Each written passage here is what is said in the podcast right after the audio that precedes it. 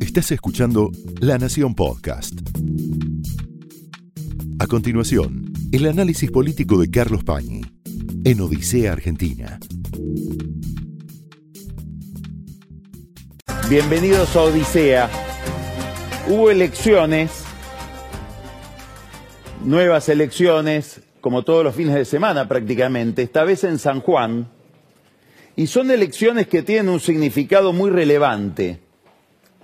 Se proyectan de distinta manera sobre la política nacional. El triunfo de la oposición después de 20 años de continuidad de gobierno peronista, más allá de las internas del peronismo sanjuanino, una continuidad entre Gioja, Uñac, que en su momento fue el discípulo, el delfín de Gioja, se rompe esa continuidad, gana Marcelo Orrego. Marcelo Orrego es el candidato de Unidos por San Juan, la expresión local de Juntos por el Cambio, pertenece a Juntos por el Cambio, hubo mucho apoyo de la coalición nacional a la candidatura de Orrego, una figura que es poco conocida, pero que está interviniendo mucho en las elecciones provinciales con bastante éxito para Juntos por el Cambio, que es la del diputado local de la Ciudad de Buenos Aires, Esteban Garrido, habrá que ponerle el ojo porque está demostrando bastante eficiencia en el trabajo político en esas provincias. Y el caso de San Juan, que es una provincia que hay que mirar bien, ¿por qué? Porque pierde el peronismo una provincia rica. ¿Rica por qué? Por el boom de la minería. Aun cuando la minería tiene tantas dificultades todavía en la Argentina, en San Juan le ha cambiado el rostro a la provincia. Es decir, no podemos hablar de que sea una provincia que esté sumergida, más allá de que, según cuentan todos los analistas de este sector de la economía, las inversiones están detenidas en el sector minero a la espera de cuál va a ser el resultado de las elecciones generales. Una provincia que, más allá de algunas excentricidades, del gobernador Uñac, sobre todo en algo que parece ser una propensión de muchos políticos y de muchos gobernadores, el manejo de recursos provinciales como si fueran recursos familiares o propios, en este caso el manejo del avión sanitario de la provincia que fue utilizado inclusive para hacer viajes a Europa eh, de carácter deportivo, concretamente para ir a ver a la selección y al Chiquitapia, que es alguien muy ligado por distintas razones a Uñac, más allá de esos de esas excentricidades administrativas, hay un consenso de que la provincia de San Juan tampoco fue tan mal administrada. Entonces, provincia con recursos, provincia que no puede ser calificada como desastrosamente administrada, más bien lo contrario. ¿Por qué pierde entonces el oficialismo? Por una cuestión elemental, el abuso de poder. Ahí está el problema de esta derrota del peronismo. Se ha despertado en San Juan la sensibilidad institucional de los sanjuaninos frente a aberraciones, a desviaciones de la clase política sanjuanina y sobre todo de Sergio Uñac respecto de las reglas institucionales, del espíritu republicano. Ya sabemos qué pasó ahí.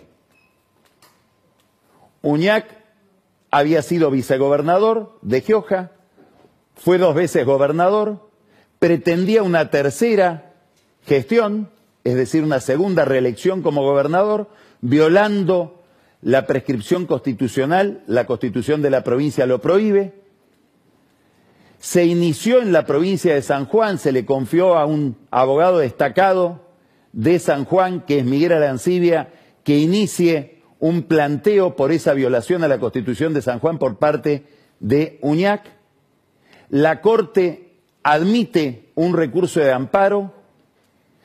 Uñac no lo obedece. Pasó lo mismo con Tucumán, pero en Tucumán Mansur renunció a la candidatura una vez que la Corte lo objetó. o admitió una objeción. Uñac no, siguió adelante, se lo suspendió como candidato, puso a su hermano, que no es alguien destacado, muchos dicen que es un hombre con problemas personales que no le permitirían estar equilibradamente al frente de la provincia, cayó derrotado por esta reacción institucional que esconde un mensaje para toda la sociedad argentina. Lo que pasa en San Juan, en un momento donde hay una crisis en la relación entre la gente y los representantes, puede ser un espejo que adelanta de cosas que pasen a nivel nacional. Ya vamos a hablar de eso. Ahora, hay una clave en San Juan, como hay una clave en San Luis, donde también hubo un cambio respecto de el gobierno que tuvo entre sus manos San Luis por tanto tiempo, el de los Rodríguez A. Y es que en octubre, tanto en San Juan como en San Luis, se eligen senadores.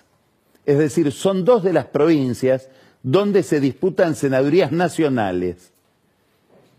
Quiere decir que hay que mirar la peripecia política de San Juan, que ayer se expresó con un cambio de signo político, hay que mirar lo que pasó en San Luis, porque si esto se repite en la elección de senadores, si continúa esta inercia de cambio, bueno, la mayoría peronista del Senado podría estar amenazada. Por supuesto, no depende solamente de estas dos provincias, pero son dos provincias que cambian la aritmética del Senado y podrían estar abriendo la posibilidad de que en el próximo gobierno el Senado ya no sea un territorio, una Cámara monopolizada por el peronismo como ocurrió o como viene ocurriendo desde el año 1983.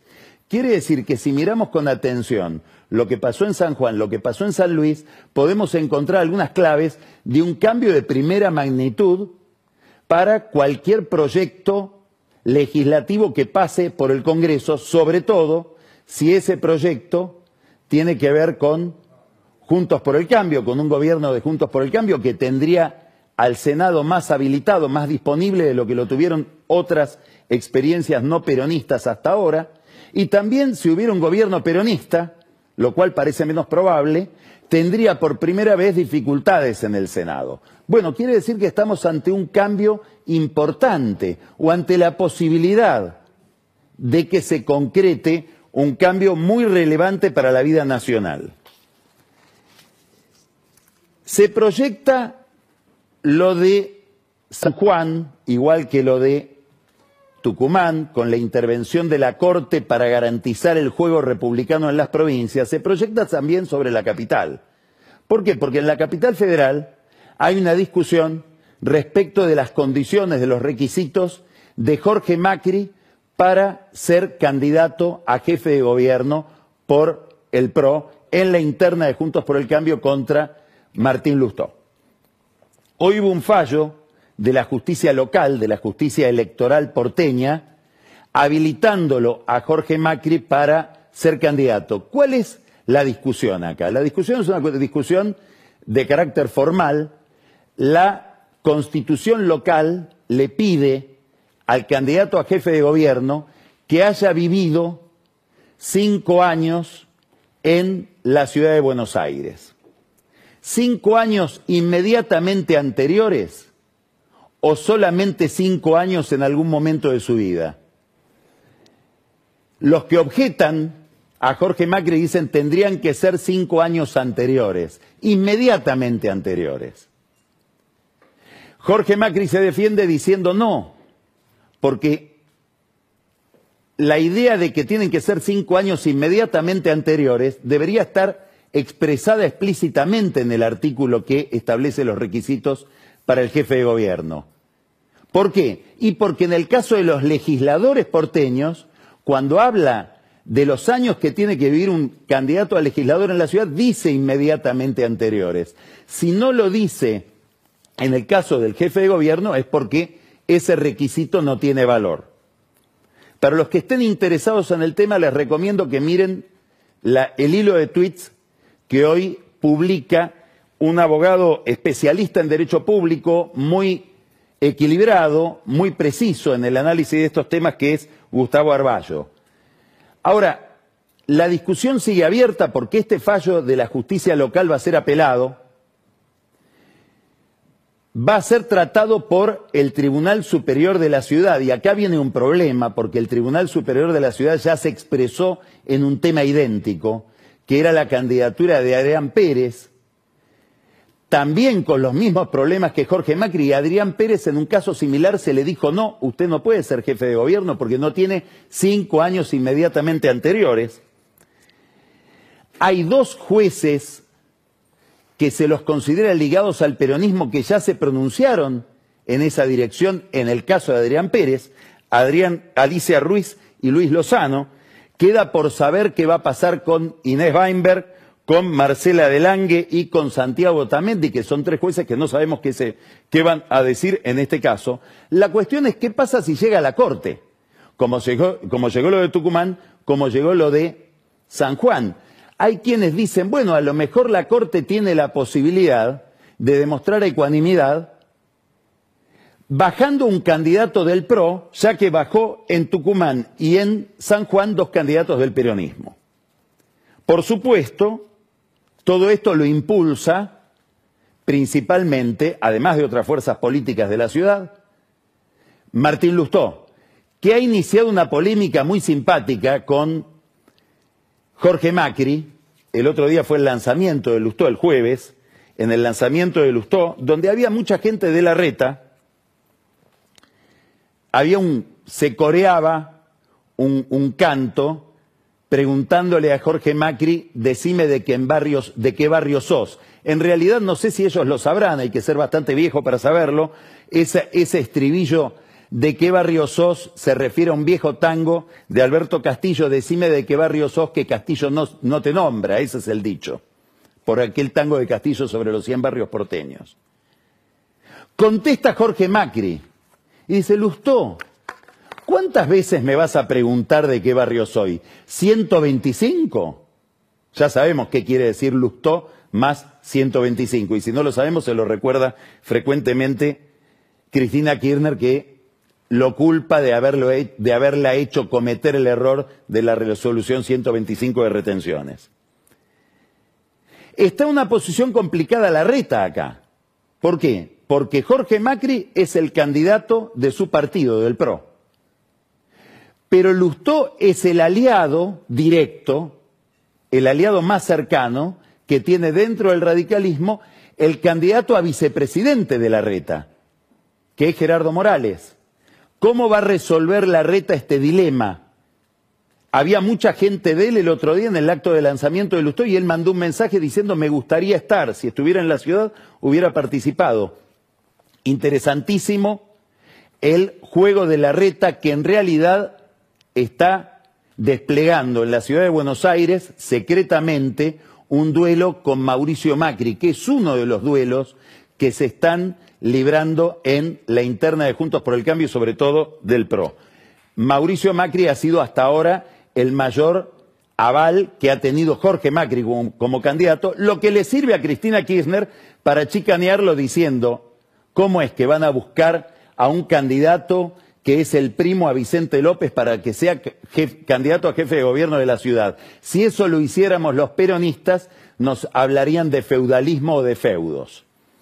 Quiere decir que se proyecta sobre la ciudad de Buenos Aires todo este problema que tiene que ver con las reglamentaciones, las reglas de juego para las candidaturas. Al peronismo no le resulta indiferente todo esto. ¿Por qué? Porque en el fondo el PJ de la capital juega secretamente, y por eso los jueces ligados al PJ de la capital favorecen la candidatura de Jorge Macri, juegan a que Jorge Macri derrote al candidato radical Martín Lustó. ¿Por qué? Porque pensando en ese resultado donde se impone Jorge Macri y pierde Lustó, el peronismo porteño piensa van a quedar vacantes una cantidad de votos filoradicales, simpatizantes o más afines al estilo radical que nosotros podríamos captar con, con nuestro candidato, que es Leandro Santoro, un radical, un radical devenido kirchnerista o albertista. Quiere decir que, paradójicamente, el apellido Macri recibe el apoyo del peronismo en la capital federal para que pierda Lustó y los votos de Lustó, o algunos de los votos de Lustó, puedan ir a un candidato que no es un candidato típicamente peronista, que es Santoro, sino que tiene un estilo muy alfonsinista. Por supuesto, la derrota de San Juan se transforma en un dato inquietante para Massa, por esto de una provincia relativamente bien administrada, donde no ha habido escándalos administrativos, y una provincia rica donde el imperativo republicano, el imperativo que tiene que ver con la alternancia en el poder, con la circulación del poder, termina siendo derrotar al peronismo. Massa ya está organizando su campaña. La campaña para él es clave, mucho más clave que para cualquier otro. ¿Por qué? Y porque las circunstancias objetivas con las que tiene que luchar son casi inflexibles un mal gobierno, el gobierno de Alberto Fernández, hasta el propio Alberto Fernández considera que es un mal gobierno, le echa la culpa a la pandemia, a Macri, a la guerra, pero no puede defender su gobierno como un gobierno exitoso. El mismo Massa, que es una figura archiconocida que puede sorprender muy poco. La inflación, que es el tema central del que cuelgan todos los demás problemas de la economía, que empeora, y empeora especialmente desde que Massa es ministro, ahora vamos a hablar de esto. Entonces él está pensando una campaña que la estuvo pensando este fin de semana.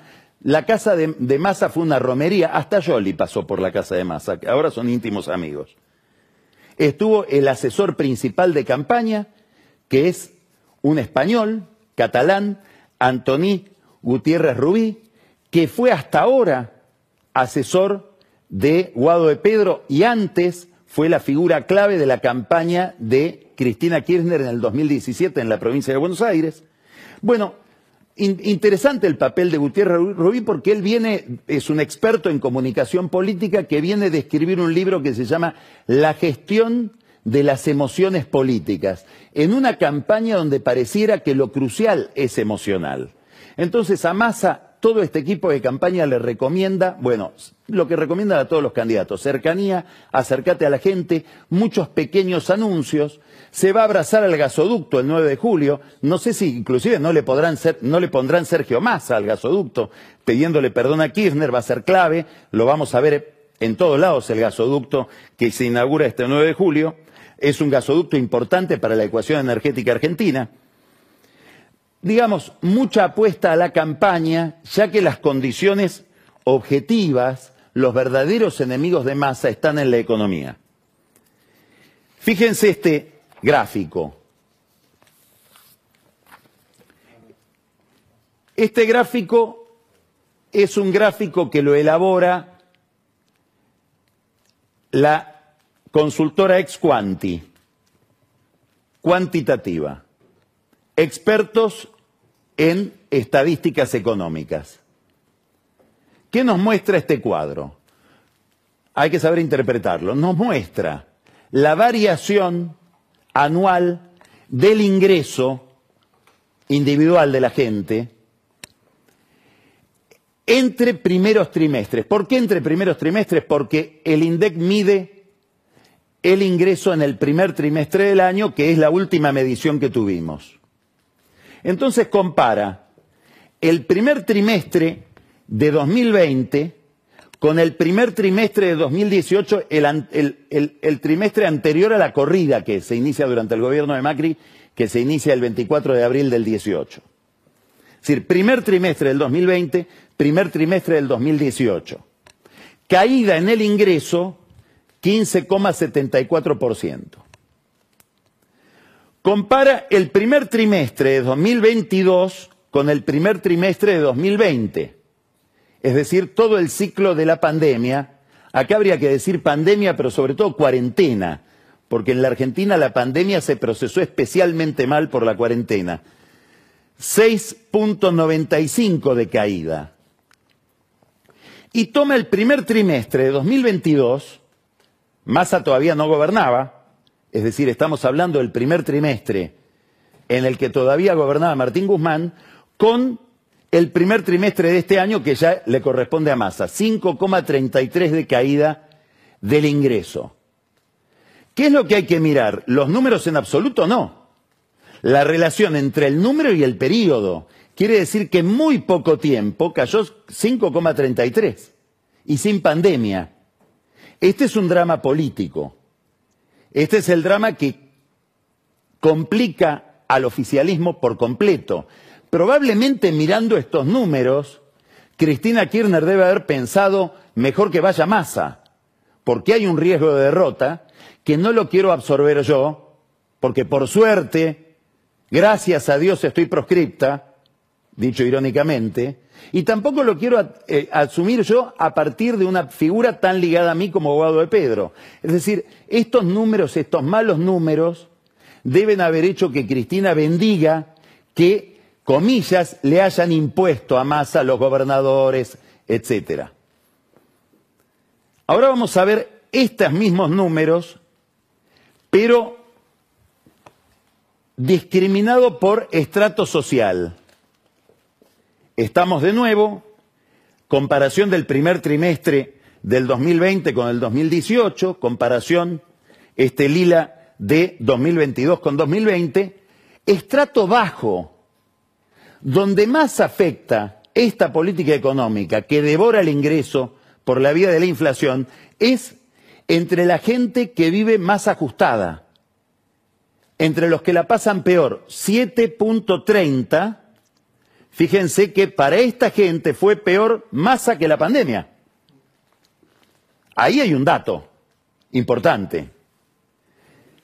6,34, estamos hablando de 2022 contra 2020, la pandemia, primer trimestre, dos años, y ahora el periodo, en este caso en el estrato medio, el estrato medio está afectado en 6,34 y 3,98 el estrato social alto para el mismo periodo de masa. Quiere decir que con masa le va mejor a la gente con mejores ingresos. Pierde menos ingresos el que tiene más altos ingresos. Entre ellos deben estar los amigos empresarios de masa. En el caso del estrato medio, 6,34 y este es el dato que más debe estar preocupando al kirchnerismo. Y esto explica mucho la interna kirchnerista. Este es uno de los problemas objetivos que tiene Massa como candidato a como ministro de Economía y como candidato a presidente. El segundo problema grave tiene que ver con la caída de reservas. Es decir, la caída de reservas del Banco Central. Vamos a mirar estos números. Que nos muestran la, la cantidad de reservas brutas líquidas, no netas. ¿Qué quiere decir brutas líquidas? La cantidad de reservas líquidas disponibles para operar que tiene el Banco Central, pero que incluyen los depósitos de la gente en dólares. 5.116 millones de dólares, 2.516 millones de dólares y 2.600 millones de dólares en yuanes. Derechos especiales de giro, de giro que, es la moneda del, del Fondo Monetario Internacional, se, se consumieron todos justamente los pagos al fondo. ¿Qué importa mirar de esto? Importa mirar los yuanes. Aquí hay una extraordinaria opacidad. No sabemos de cuántos yuanes dispone el Banco Central para operar sobre el mercado, sea pagándole al fondo, sea financiando importaciones que vienen de China. Si fueran cinco mil millones, no lo sabemos, tendría el Banco Central 2.400 millones disponibles. Si fueran diez mil millones, tendría 7 mil millones, 7.600 millones de dólares disponibles. Quiere decir que en tal caso, si la suma fuera de 10 mil millones de dólares disponibles y no de 5, es decir, si en las últimas negociaciones con China, cuyo contenido no se conoce del todo, le hubieran ampliado el cupo de yuanes disponibles a masa de 5 a 10 mil millones, estaría en una situación más holgada porque estaríamos en más o menos 12 mil millones de dólares de reservas brutas líquidas. Nadie sabe las condiciones para usarlos, nadie sabe algo muy importante, cuándo hay que devolver esos yuanes, porque esos yuanes hay que devolverlos. Y para devolverlos hay que usar dólares para comprarlos. Por lo tanto, hay una espada de Damocles sobre las futuras administraciones en el Banco Central por estas urgencias que tiene el gobierno con las reservas. ¿Qué significa esta escasez de reservas? ¿Qué quiere decir que haya pocas reservas? Bueno, que hay poco dinero para financiar importaciones.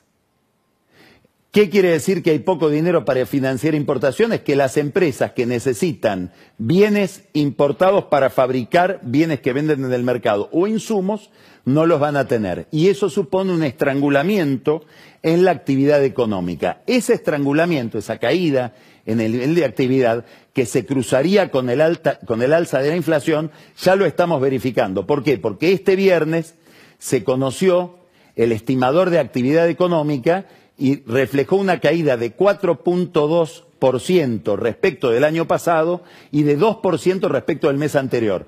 Muy afectado todo esto por la contracción económica que produjo la sequía y, por lo tanto, la caída de actividad en el campo. Bueno, con estos números tan complicados, Massa tiene que negociar con el Fondo Monetario Internacional. ¿Qué alternativas tiene en esa negociación? La primera descartada era la que soñaba él al comienzo, que le adelanten más fondos de los que le van a pagar este año, de los desembolsos previstos para este año, usando dinero de un eventual programa nuevo del año que viene que se le quitaría al próximo gobierno. Eso está descartado. Entonces quedan dos opciones. La primera, que haya algún ajuste que no sería una devaluación, el gobierno le tiene pánico a una devaluación, que además sería una devaluación desordenada, porque sería una devaluación desprovista de un programa económico, digamos, global, concertado, armónico, que implique política monetaria, política fiscal, etcétera, sería una devaluación que probablemente trasladaría muchísimo costo a los precios, desataría una carrera de precios en el, en el, mercado de los alimentos con consecuencias sociales que aún el Fondo Monetario Internacional teme. Es decir, le tendrían que pedir a Massa algo que él sabe hacer, que es que dibuje algún ajuste, como por ejemplo entorpecer las importaciones para gastar menos dólares, con algún tipo de, por ejemplo, aumento de aranceles. Todo eso obviamente es recesivo, no tiene otra salida, en medio de la campaña electoral. La otra opción, la alternativa a esto anterior, muy probablemente esto anterior sea lo más probable, que le realicen los desembolsos previstos a cambio de algún tipo de ajuste que no incluya una devaluación, de lo contrario la Argentina tendría que dejar de pagar. Cuando uno deja de pagar al fondo, bueno, entra en una situación por la cual después hay que pagar toda la deuda junta, que es una deuda muy importante, salvo que pague, retome los pagos a los seis meses, que ya sería el próximo gobierno. Por eso algunos dicen, bueno, no es tan preocupante que deje de pagar para el fondo. La amenaza de no pagar para el fondo empieza a ser una amenaza menos temible porque en el fondo pueden pensar, bueno, no pagan ahora, pero va a pagar el próximo gobierno dentro de seis meses. Por supuesto, cae todo sobre el próximo gobierno como siempre. Algo de esto hizo relampaguear Leopoldo Moró cuando dijo el otro día, dio un dato muy importante, dijo, Amado Vudú, Amado Vudú, está trabajando con masa en pensar una alternativa al acuerdo con el fondo a Massa le puede interesar esto y a lo mejor en algún pliegue de su cabeza dice en medio de la campaña puedo conseguir votos kirchneristas, quedar bien con Cristina, etcétera, dejando de pagar, sabiendo que no sería tan dramático. Ahora, la pregunta es, entonces, ¿para qué pagaste todo este tiempo? Si ibas a dejar de pagar. Todos los que conocen la entretela de la negociación suponen que va a haber pagos, que va a haber desembolsos y que va a haber algo parecido a un ajuste que aproxime un poco más los números de masa a los números con los cuales se comprometió masa. Hay algo importante de todo esto, que es el contexto geopolítico de esta negociación. Y una noticia que apareció en los últimos días. Había una gran presión, una gran presión, que venía de la presidencia de China para que Argentina compre aviones de guerra chinos de fabricación pakistaní. Estados Unidos estaba mirando muy atentamente esto porque para entender la relación China-Estados Unidos hay que entender que hay dos campos. Uno es el campo de la competencia, que tiene que ver con lo comercial, y otro campo es el campo del conflicto, que tiene que ver con la seguridad internacional y la defensa. Bueno, si la Argentina compra aviones de guerra chinos, ya no es que se está alineando con China en términos comerciales, lo cual hace también Estados Unidos, mantiene un comercio muy intenso con China, también en el campo energético, sino que está pisando la arena del conflicto militar eventual. Curiosamente, mientras Massa negocia con el fondo, aparece la noticia de que los aviones se los compraríamos a India Miren la tapa de The Economist de hace dos números. El nuevo mejor amigo de Estados Unidos, India, ¿por qué India es indispensable? Es decir, nos desalineamos de China y le compramos no solamente al nuevo amigo de Estados, al nuevo mejor amigo de Estados Unidos, sino que le estaríamos comprando esos aviones a un enemigo acérrimo de Pakistán que es donde se fabrican los aviones chinos. Es decir, que el gobierno, sensible a la negociación internacional, cambia su alineamiento o rompe lo que podría haber sido un alineamiento con China derivado del viaje de Massa a ese país. El otro problema de Massa no es ya el panorama objetivo de la economía, todas estas dificultades que lo encuentran a él como ministro y presidente al mismo tiempo, sino la propia interna peronista. Massa obtuvo la candidatura presidencial, hizo todo para obtenerla, hizo muchísimas gestiones subterráneas, con gobernadores sobre todo, a espaldas del que parecía que era su aliado, Máximo Kirchner, para voltear la candidatura de Guado de Pedro. Una vez que obtuvo la candidatura, aplicó el poder que le daba esa candidatura para volver a Tigre y ensañarse con el intendente de Tigre, que fue su heredero, parece lo de San Juan, entre Gioja y Uñac, que es Julio Zamora. Hubo presiones de todo tipo sobre funcionarios de Zamora, amenazas con videos, con causas judiciales, etcétera, que después se fueron desvaneciendo. Finalmente, ¿Cuál era la idea? ¿Cuál era el objetivo? Que Zamora se retire de la interna de Unión por la Patria para dejarle el campo abierto de Unión por la Patria a Malena Galmarini, la esposa de Massa, que quiere ser intendenta de Tigre.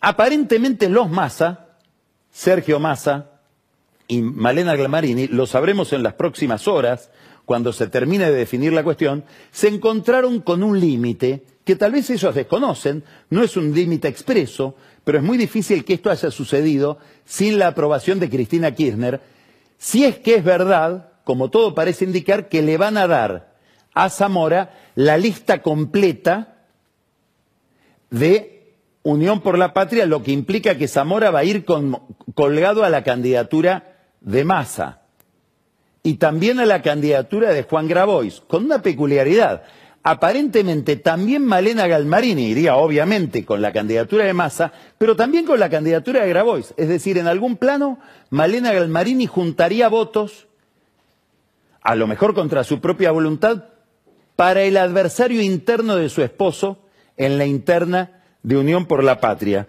Porque hay que recordar que Unión por la Patria, Cristina Kirchner presentó un acuerdo con Massa, con los gobernadores, con Alberto Fernández, como la unidad de esa fuerza política, pero en esa fuerza política no hay unidad. Hay dos candidaturas. Y una es la de Grabois. Candidatura importante porque también aparece algo sospechoso, que es que Grabois también va con toda la lista de Unión por la Patria. Es decir, hay gente que va a poder votar Grabois, por ejemplo, Máximo Kirchner. Eso no hubiera sucedido si Cristina Kirchner y Máximo Kirchner no le hubieran querido dar aire a Grabois, pensando en limitar a Massa, pensando en retener los votos que frente a un Massa que mucha gente del kirchnerismo ve como alguien muy de derecha, podrían ir a la abstención o hay una izquierda más radicalizada del frente de izquierda. Hay quienes dicen, para mirar este conflicto un poco debajo del agua, entre Massa y los Kirchner, hay que mirar los pocos lugares que le dio la cámpora a Massa en las listas de la provincia de Buenos Aires. Y hay otros que contestan, sí, pero a él no lo afecta demasiado porque los lugares que no consiguió con la cámpora en las listas de Unión por la Patria, los consiguió poniendo gente propia en las listas de Miley, gracias a acuerdos, obviamente, larvados, tácitos, entre el masismo y Miley. O por lo menos con los dirigentes que manejan la libertad avanza en la provincia de Buenos Aires. Ahora vamos a estar con Patricia Bullrich y le vamos a preguntar por este comportamiento de la política en general y de Milei en particular. Pregunta, ¿cuánta gente que apoyaba a Guado de Pedro no terminará apoyando a Grabois? ¿Hasta en qué medida Grabois no va a tener un volumen de votos superior al que uno podría imaginar pensándolo a Grabois aislado? Massa está interesado en este problema. No es que lo, lo deja eh, indiferente. Sabe que ahí hay un límite a su candidatura y a su eventual liderazgo. Por eso se empeña en negociar con gobernadores amigos para que no le den la lista a Grabois. Por ejemplo, el gobernador de Salta, que es muy ligado a Massa, no, va colgado de la candidatura de Grabois. Junta solo votos para Massa, a diferencia aparentemente de Malena Galmarini.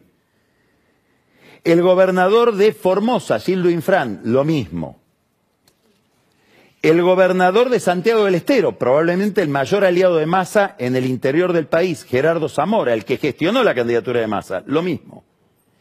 Y el gobernador o el candidato a gobernador Pasalacua, ahí hay que mirar en misiones a Rovira, el líder del peronismo misionero, que no solamente no va a ser un afluente de la candidatura de Grabois, sino que hoy le acaba de juntar 78 intendentes a Massa para pronunciarse a favor de su candidatura en la provincia. Esto recuerda un poco los primeros movimientos de Alberto Fernández cuando se convirtió en candidato. Nace el masismo. Ya está la semilla del masismo contra los Kirchner. Ya están los Kirchner socavando la candidatura de Massa. Son preguntas razonables si uno tiene en cuenta las experiencias kirchneristas anteriores. Todo esto se alimenta de algo obvio. Ya sucedió con Fernández, ahora sucede con Massa, probablemente de manera acentuada.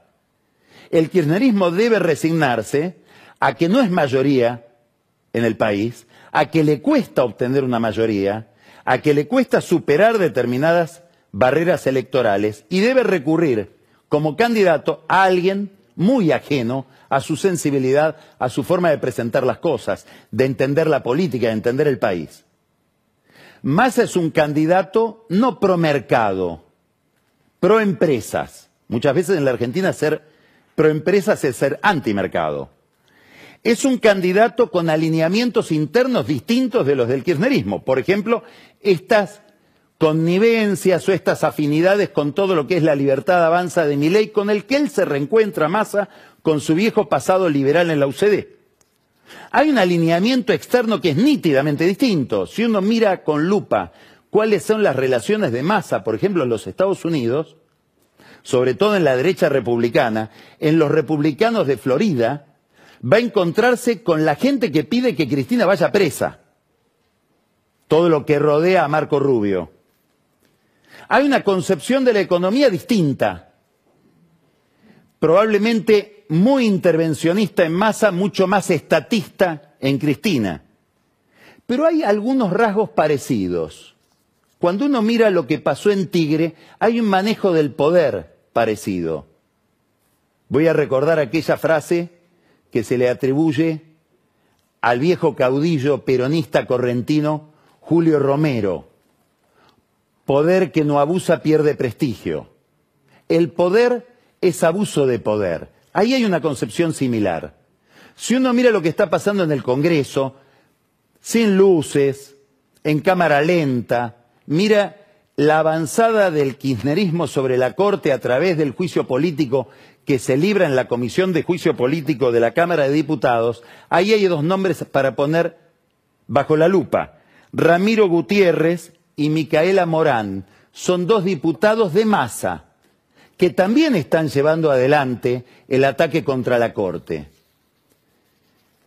Hay una polémica que se encendió mucho con Elisa Carrió en las últimas horas, donde ella vincula a Massa y a Malena Galmarini con el narcotráfico. Malena Galmarini salió muy enardecida a contestarle, pero Carrió de lo que está hablando es de un tema complicado, que es la relación entre Massa, el fiscal Escapolán, que fue reemplazado como fiscal desplazado por sus vínculos con una banda de policías narcotraficantes. Y todo indica, objetivamente, que la única fuerza política que, protegió a Escapolán en la provincia de Buenos Aires es el Frente Renovador de Masa. Y ahí hay un puente que no pueden explicar con el narcotráfico. No es que los masas sean narcotraficantes, obviamente no ese es el tema, pero es evidente que tiene una tolerancia con el tema del narcotráfico que otros políticos no tienen. Habrá que ver si esto se proyecta sobre otros temas. Por ejemplo, ¿cuál?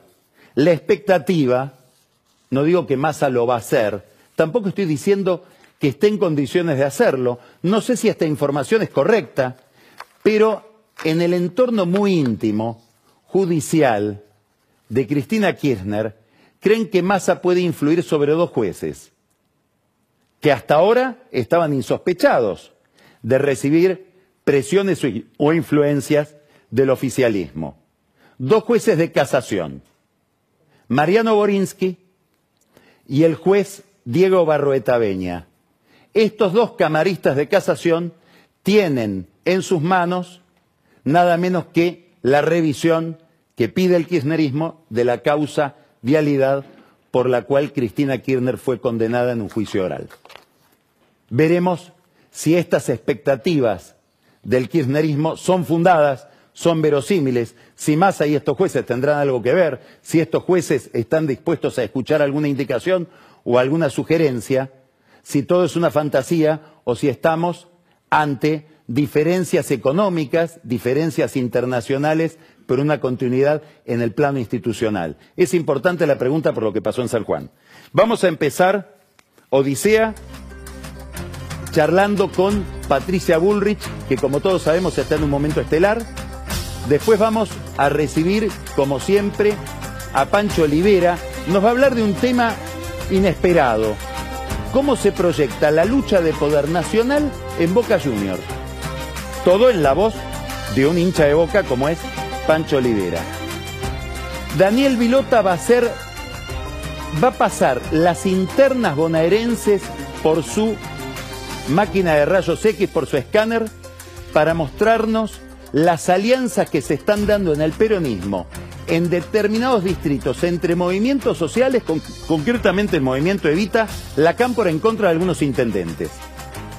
Hoy vamos a tener la ausencia, lamentablemente, de Ani Parraguirre y de Camila Perochena, las dos están en el exterior. Por lo tanto, recibimos directamente después a Carola Gil con el whisky, con el whisky obviamente va a venir Vilota y vienen las campañas electorales y nos va a resolver, a despejar cuál es la, en, el resultado de la última encuesta que hicimos la semana pasada y nos va a plantear una nueva encuesta, que es la siguiente. Usted considera, usted puede empezar a votar ahora, ¿considera la posibilidad de no ir a votar o de votar en blanco? ¿Sí o no? Quédese hasta el final y después, porque en más entrevistas va a estar Luis Novarecio entrevistando esta vez a Martiniano Molina. Empezamos Odisea. Esto fue el análisis político de Carlos Pañi en Odisea Argentina, un podcast exclusivo de La Nación. Escucha todos los programas de La Nación Podcast en www.lanacion.com.ar. Suscríbete para no perderte ningún episodio. Estamos en Spotify, Apple Podcast, Google Podcast y en tu reproductor de podcast favorito. Seguí escuchando La Nación Podcast.